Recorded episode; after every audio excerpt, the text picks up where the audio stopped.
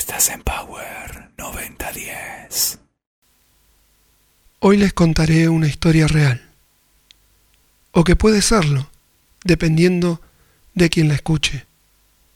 Mejor, cierra tus ojos y no la creas. Siéntela como real si puedes. Hace algún tiempo nació una pequeña oruga que con cierta dificultad se arrastraba por el suelo de un lugar a otro. Hasta que un día, cansada de arrastrarse, decidió trepar a un árbol. Pero no a cualquier árbol. Eligió trepar a un árbol de gran tronco y hojas llorosas, bajo el que había jugado, crecido y vivido durante muchos años. Esta oruga sabía que lo que niegas te somete y lo que aceptas te transforma. Por eso trepó y trepó, pero resbalaba, caía y no conseguía avanzar. A pesar de ello, no cesó en su empeño y paso a paso, poco a poco, consiguió subir. Llegó a una rama desde la que podía ver todo el valle. Las vistas eran maravillosas.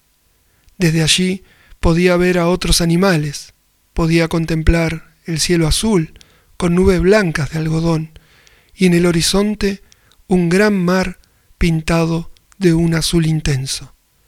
Desde aquella rama la oruga respiraba en paz. Se quedó inmóvil, observando el mundo que le rodeaba, y sintió que la vida era demasiado hermosa para no transformarse con ella. Estaba cansada y al mismo tiempo agradecida de su vida como oruga, pero sabía que había llegado el momento de convertirse en otro ser. El mejor regalo que podemos ofrecerle al mundo es nuestra propia transformación. Por ello, la oruga se quedó dormida, sintiendo una gran paz a su alrededor y pensando que su destino era ser algo más que una simple oruga. Durmió y durmió, haciendo crecer a su alrededor una crisálida, un caparazón que la mantuvo con esa sensación de paz el tiempo suficiente para convertirse en otro ser. Cuando despertó, se sentía atrapada en una coraza pesada que no le permitía moverse. Sintió que en su espalda había crecido algo extraño. Con esfuerzo movió lo que parecían unas enormes alas azules, y la coraza se rompió. La oruga ya no era una oruga, era una hermosa mariposa azul. Sin embargo, la oruga había sido oruga tanto tiempo que no se dio cuenta de que ya no lo era. La mariposa azul bajó por el árbol usando sus pequeñas patas, a pesar de que ahora tenía alas. Cargaba con el peso de aquellas grandes alas azules, un peso que poco a poco consumía sus fuerzas. La mariposa azul se movía usando sus patas, como había hecho siempre. Creía seguir siendo una oruga y seguía viviendo como si lo fuera. Pero sus alas no le permitían moverse sobre el suelo con tanta agilidad como antes. Aquello que para la oruga se denomina el fin del mundo, para el resto del mundo tiene el nombre de mariposa. Y ella, que creía seguir siendo una oruga, no entendía por qué su vida se había complicado tanto. Cansada de cargar con el peso de sus alas, decidió volver a la rama en la que se había transformado. Esta vez, al intentar trepar por el árbol, avanzar le resultaba imposible. Una ráfaga de viento o cualquier otro pequeño imprevisto hacía que retrocediera. La mariposa, que creía seguir siendo una oruga, se quedó quieta y alzó la vista hacia aquella rama parecía tan lejana mientras comenzaba a llorar desesperada. Al oír su llanto, se acercó una hermosa y sabia mariposa blanca, se posó sobre una flor y durante un rato observó a la mariposa azul sin decir palabra. Cuando su llanto se calmó, la mariposa blanca le dijo, ¿Qué te ocurre? No puedo trepar hasta esa rama, algo que antes, aunque con mucha dificultad, sí podía hacer. Aunque no puedas trepar hasta esa rama, quizá puedas volar hasta ella. La mariposa azul, que creía seguir siendo una oruga, miró de forma extraña a la mariposa blanca y a continuación se observó a sí misma y a sus grandes y pesadas alas. Como el día que salió de su coraza, las movió con fuerza y las abrió. Eran tan grandes y hermosas de un azul tan intenso que la oruga transformada se asustó y las volvió a cerrar rápidamente.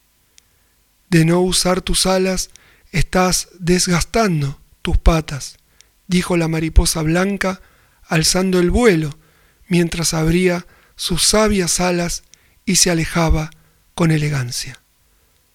La mariposa azul observó asombrada cada movimiento de la mariposa blanca y reflexionó sobre sus palabras.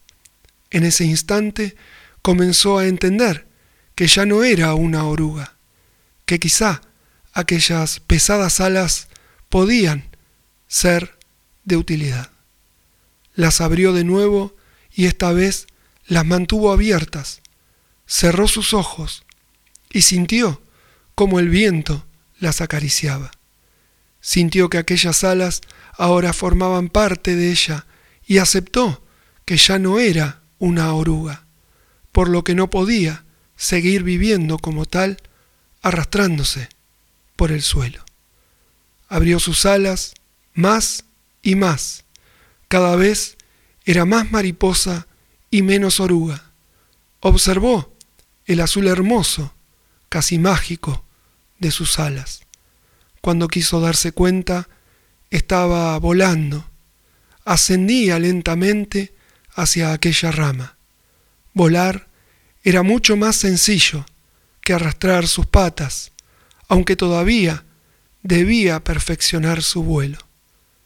Descubrió que el miedo a volar no había permitido aceptar quién era realmente, una oruga transformada en una hermosa mariposa azul.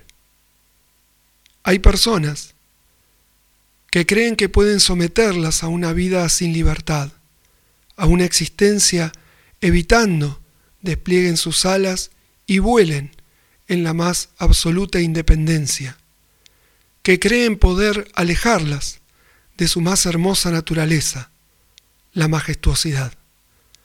Los frascos en los que creen poder contenerlas son recipientes vacíos de amor. Solo eso, receptáculos repletos de angustias y pesares.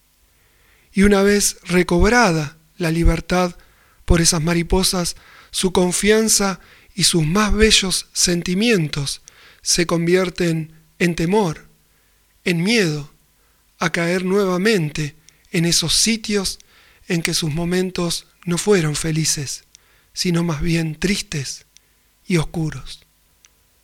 Hace poco tuve la oportunidad de ver la magnificencia de una de esas increíbles criaturas, la cual desplegó su vuelo y su inmensa belleza muy cerca de mí, tan cerca que confió en posarse sobre mis manos. La contemplé con sus enormes alas abiertas como nunca antes. Fue solo un instante que tal vez dure para siempre. Sentí su transformación y su lucha como mía, como de ambos. Quizás sea utópico intentar describir esto en palabras. No creo nadie pueda hacerlo. Solo puedo decirles, por si aún vuela por aquí cerca, o pueda, por qué no, oírme, que soy aquel que desde siempre, y sin buscarlo, porque lo que parece no existir no puede buscarse en ninguna parte, la esperaba.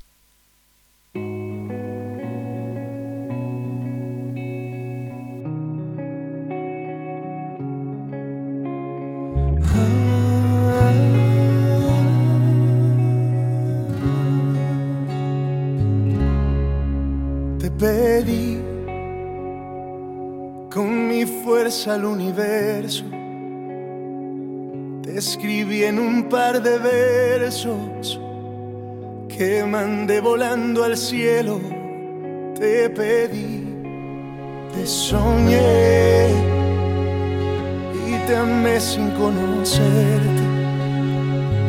Mis abrazos te llamaban a un ladito de la cama te soñé, presentí cada día tu mirada, tu llegada, me rendí ante el brillo de tu alma.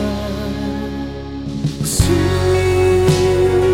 soy aquel que desde siempre te esperaba.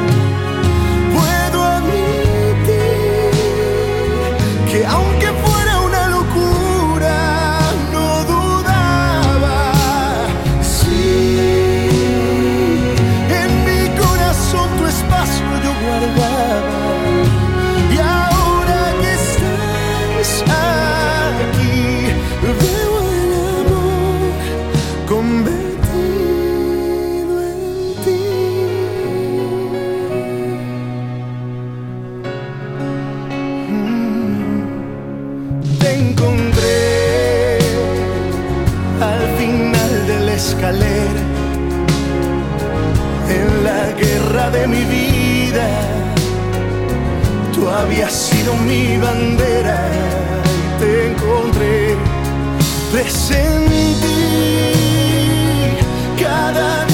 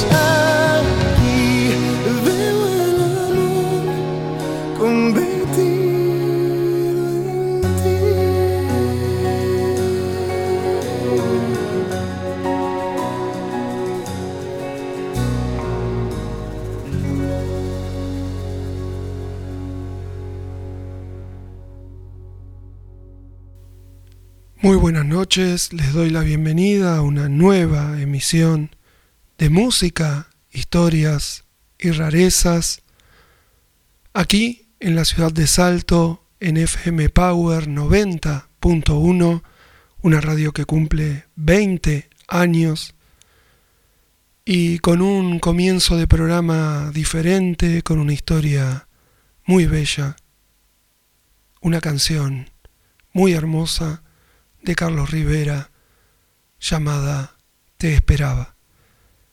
Y ahora en la continuidad de nuestro programa vamos a comenzar con las historias insólitas, algunas que tiene la música, como la de la joven desconocida del videoclip Dancing in the Dark de Bruce Springsteen. Courtney Bass Cox era una joven aspirante a actriz con poca fortuna cuando en 1984 el director de cine Brian De Palma se fijó en ella para que protagonizara una pequeña escena en un videoclip de Bruce Springsteen. Su interpretación consistía en hacerse la sorprendida y bailar con el cantante encima del escenario al final de la canción Dancing in the Dark cobró 350 dólares y el videoclip fue visto por millones de personas, aunque su rostro se difuminó en la memoria de todos ellos con el paso del tiempo. Finalmente, diez años más tarde, la joven se desharía de su primer apellido y por fin conseguiría triunfar en el mundo de la interpretación gracias a algunas series de televisión como Friends y películas como la saga Scream, bajo el nombre de Courtney Cox. Vamos a escuchar Dancing in the Dark de Bruce Springsteen.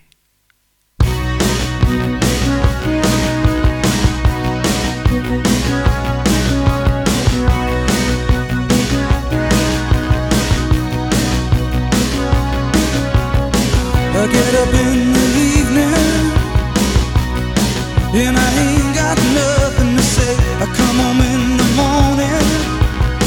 I go to bed feeling the same way. I ain't nothing but tired. Man, I'm just tired and bored with myself. Hey there, baby. I could use just a little help You can't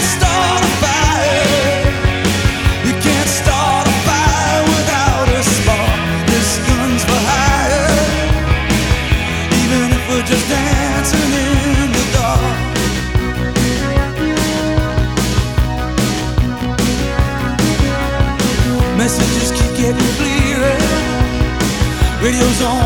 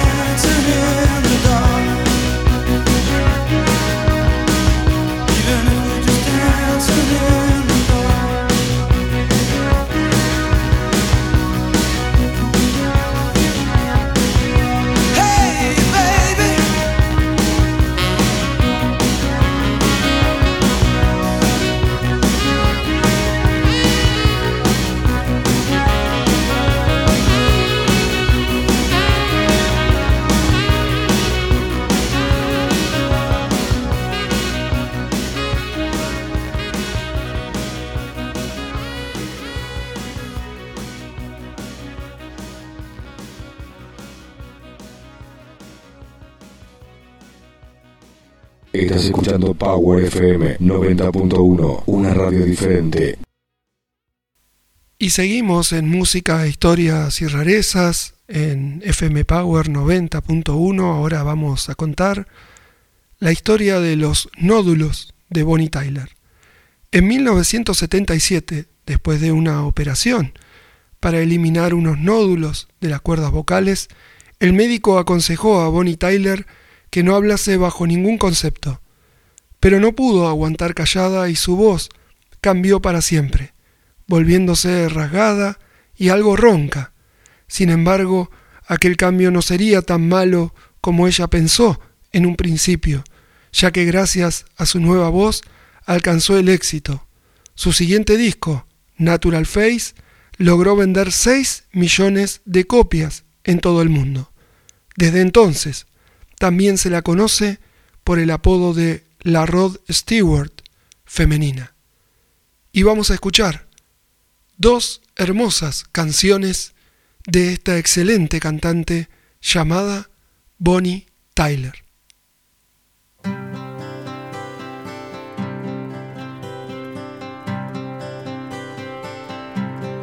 It's a heartache, nothing but a heartache.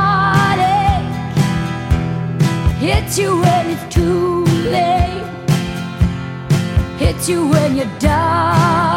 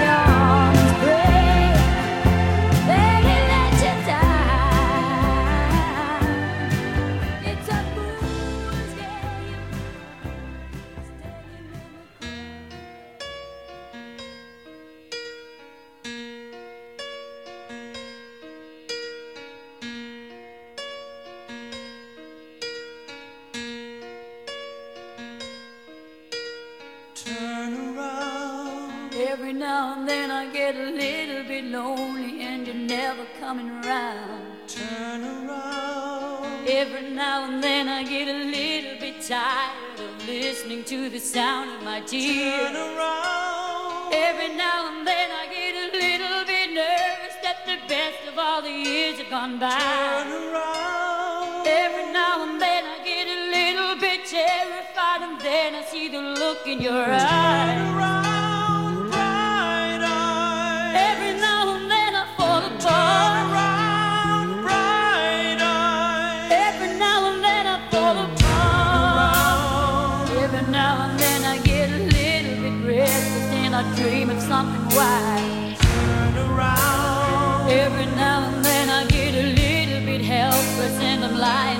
Child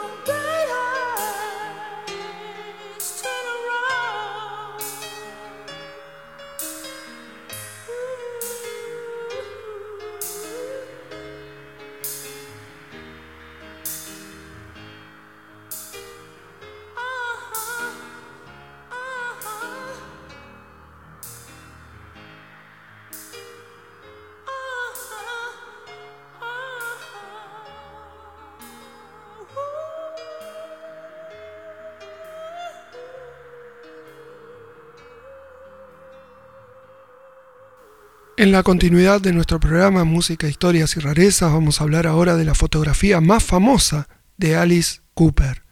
En junio de 1972, para promocionar un concierto de Alice Cooper en el Wembley, Arena de Londres, el fotógrafo Richard Avedon tomó una única instantánea del cantante desnudo en el suelo, acompañado de una boa constrictor que oportunamente le tapaba los genitales y después la montó en el lateral de un camión que se paseó por las calles de Londres.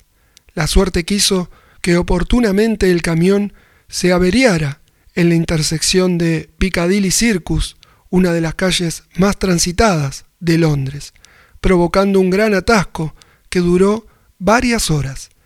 Al día siguiente, todos los periódicos se hicieron eco del incidente y acompañaron la noticia con una fotografía del camión, tuneado con la sugerente imagen de 6 metros de alto de Alice Cooper y su mascota, lo que dio al cantante una gran publicidad inesperada, gracias a la cual lograría vender todas las entradas.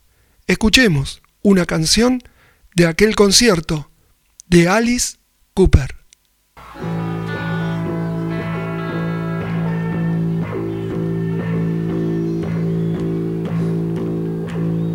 Anybody got a remedy for a bad molar?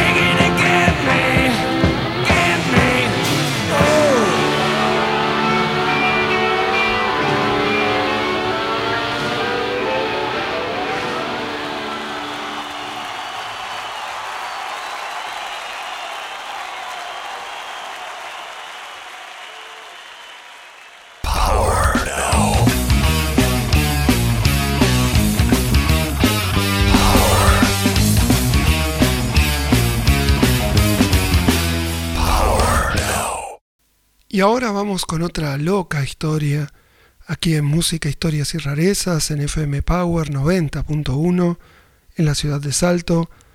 Y esta historia habla de una joven que ataca a un hombre en un karaoke por interpretar una canción del grupo Coldplay.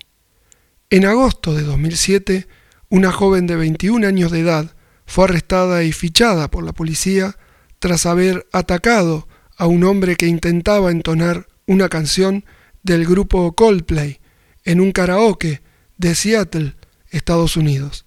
Testigos presenciales informaron que el hombre estaba cantando las primeras estrofas de la canción Yellow cuando la mujer perdió el control y tras gritar, Oh no, esa canción no, se abalanzó sobre él.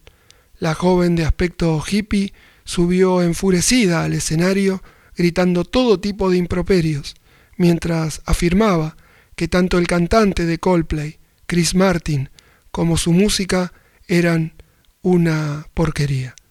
Después empujó al hombre y comenzó a golpearle para conseguir que dejara de cantar.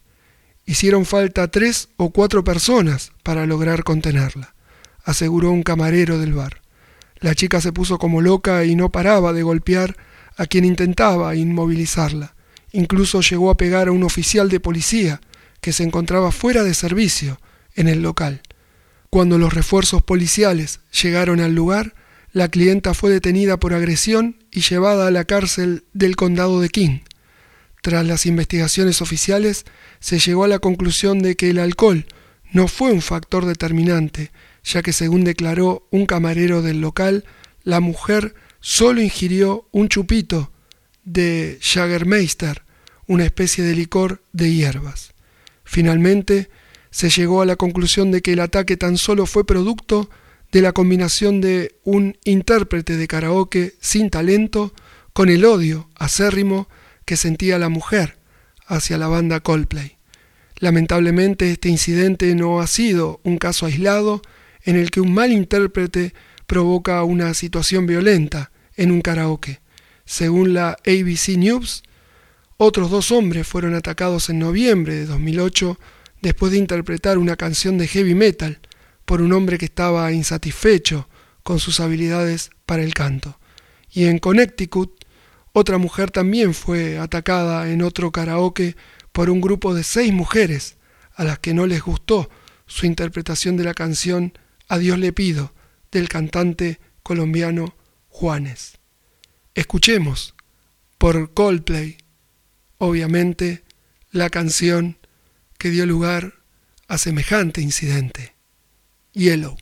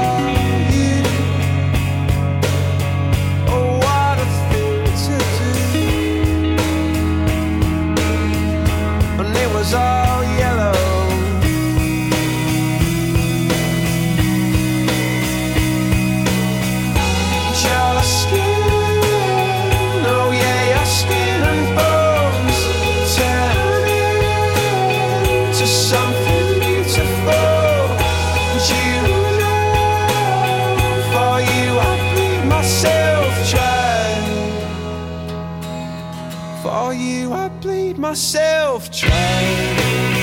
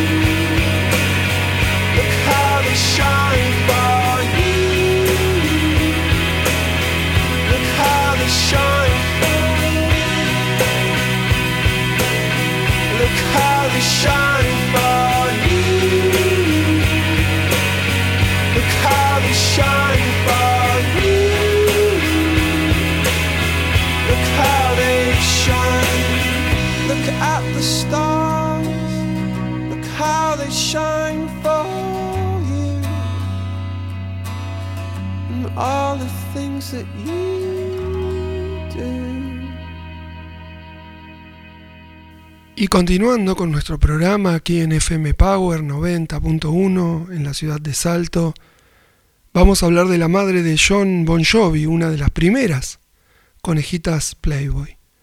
No cabe duda de que John Bon Jovi es un hombre muy atractivo, belleza que heredó de su madre, Carol Sharkey, quien en su juventud fue una de las primeras conejitas de Playboy.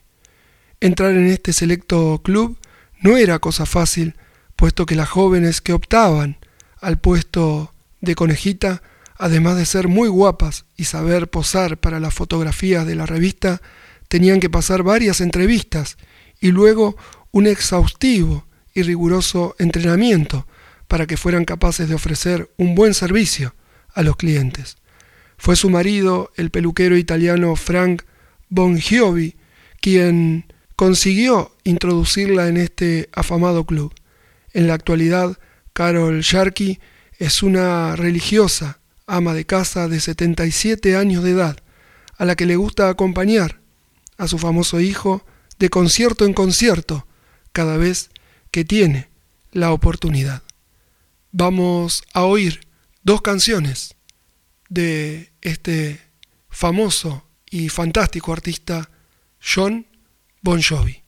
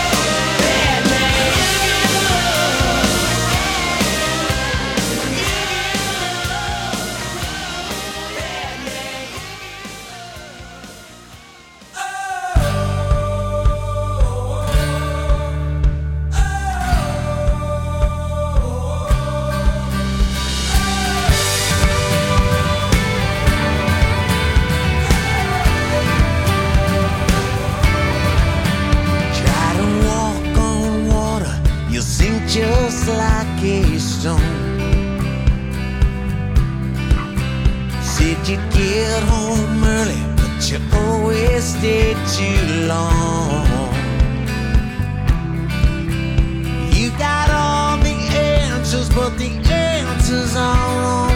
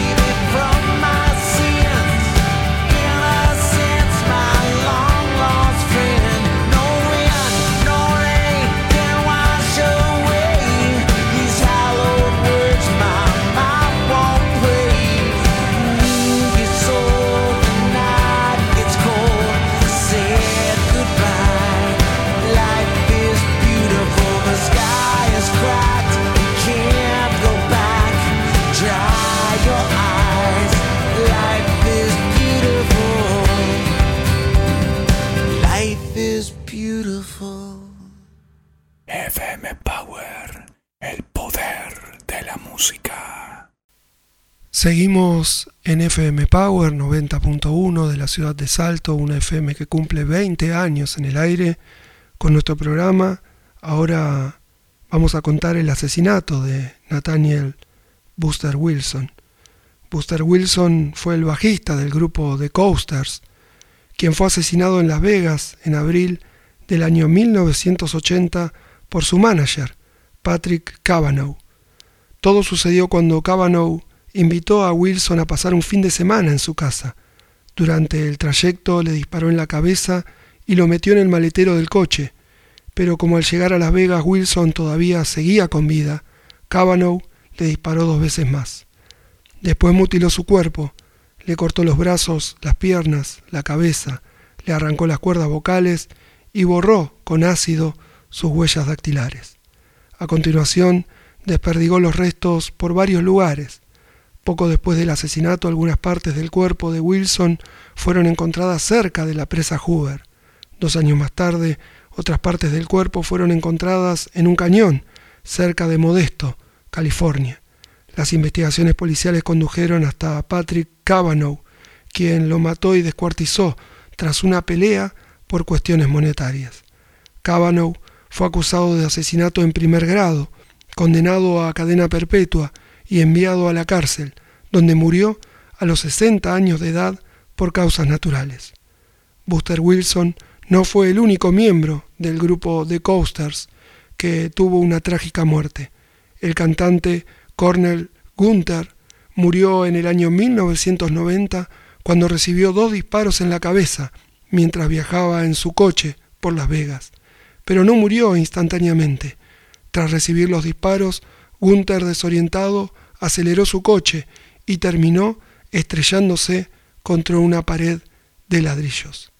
Vamos a escuchar dos canciones de este grupo llamado The Coasters.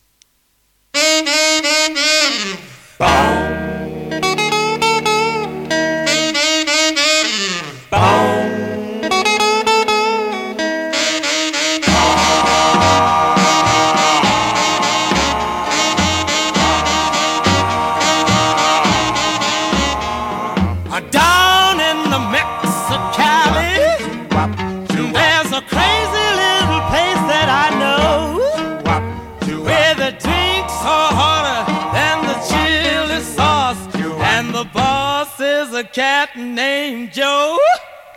He wears a red bandana, plays a blues piano. In a honky tonk down in Mexico. He wears a purple sash and a black mustache. In a honky tonk down in Mexico.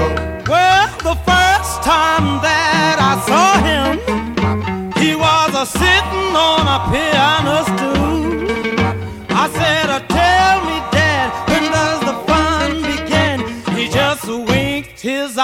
and said, Man, be cool. He wears a red bandana, plays a blues piano in a honky tonk down in Mexico. He wears a purple sash and a black mustache in a honky tonk down in Mexico. In Mexico, all of us. Mexico. Those stars playing on Aladdin Kid. In Mexico. Oh.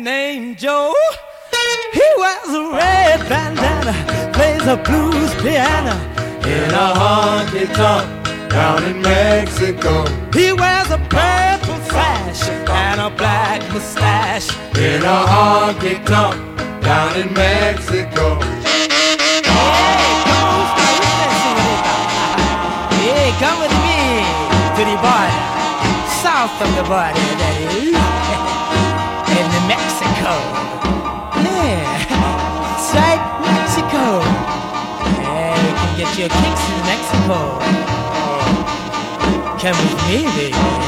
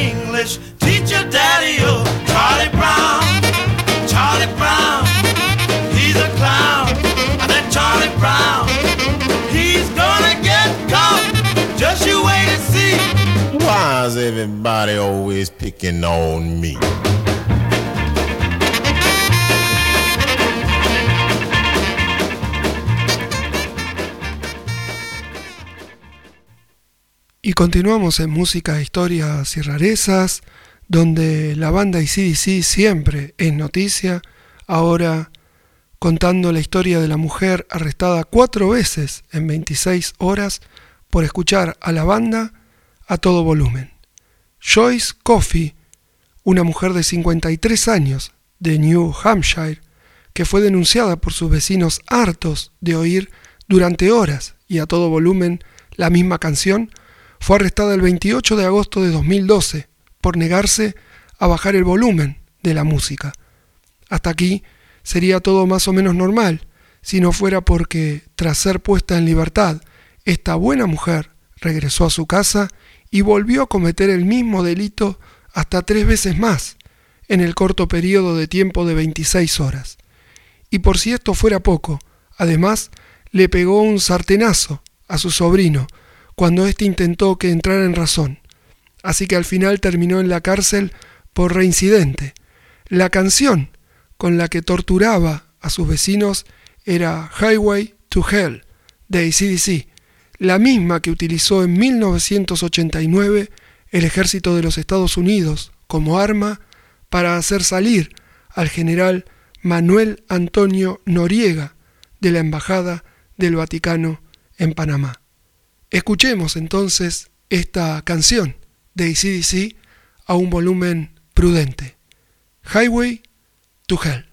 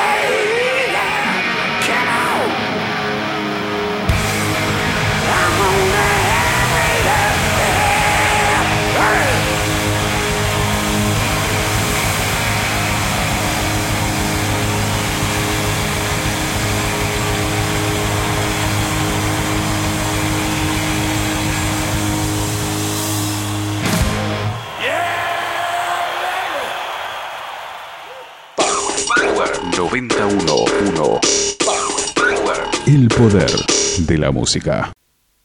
Y en la continuidad de nuestro programa aquí en FM Power 90.1 en la ciudad de Salto, nuestro segmento ya conocido dedicado al rock nacional con tres muy lindas canciones que espero les agraden y las disfruten. Vamos entonces con el bloque de música, historias y rarezas dedicado al rock nacional. Las cosas como son. Vamos de fuego en fuego, hipnotizándonos. Y a cada paso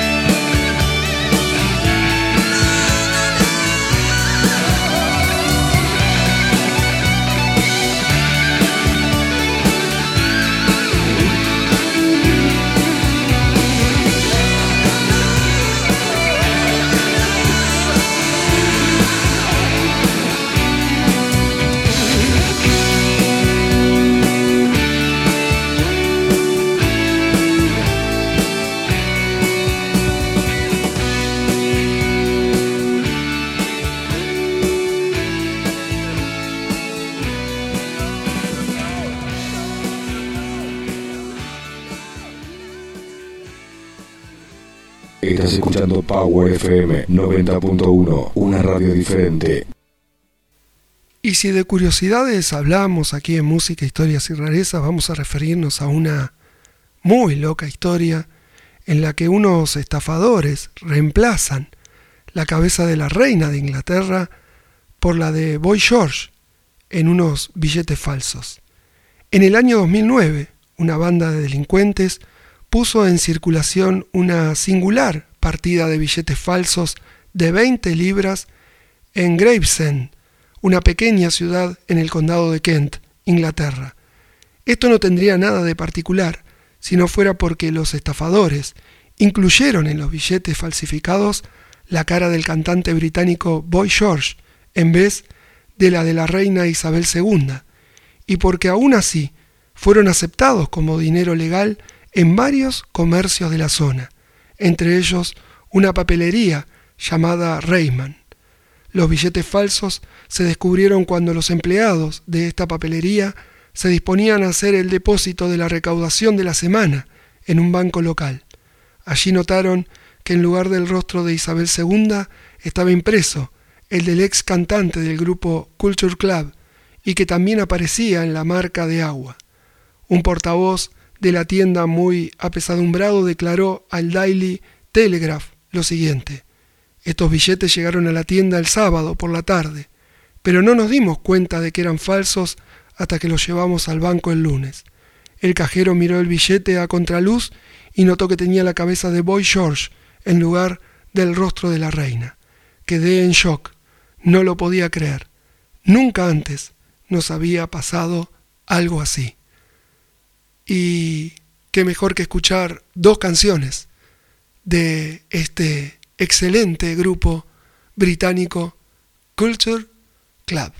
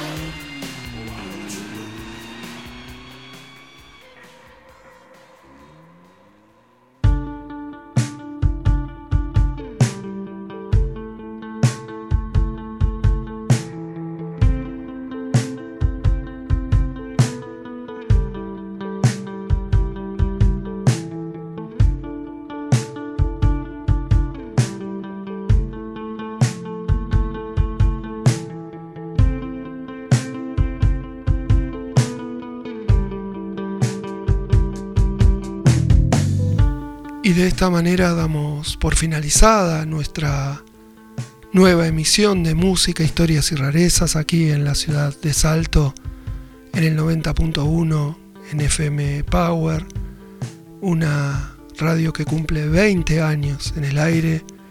Agradezco a Fernando por su atención de siempre, a todos los oyentes de esta querida y hermosa ciudad y también a mis oyentes del podcast, a quienes siempre les estaré inmensamente agradecido por su compañía, por sus mensajes, por estar siempre del otro lado, escuchando y fundamentalmente por sus muestras de cariño que hoy más que en ningún otro momento valoro muchísimo y se los agradezco profundamente. Nos vemos mañana con una historia en 20 canciones donde trataremos de reseñar a una banda tan inmensa como Sumo. Y en Música, Historias y Rarezas nos veremos el próximo viernes a las 22 horas, como siempre, aquí en FM Power. Y mañana estará disponible ya el podcast en las plataformas Anchor y Spotify. Así que les deseo un hermoso fin de semana y una muy linda semana. Chao.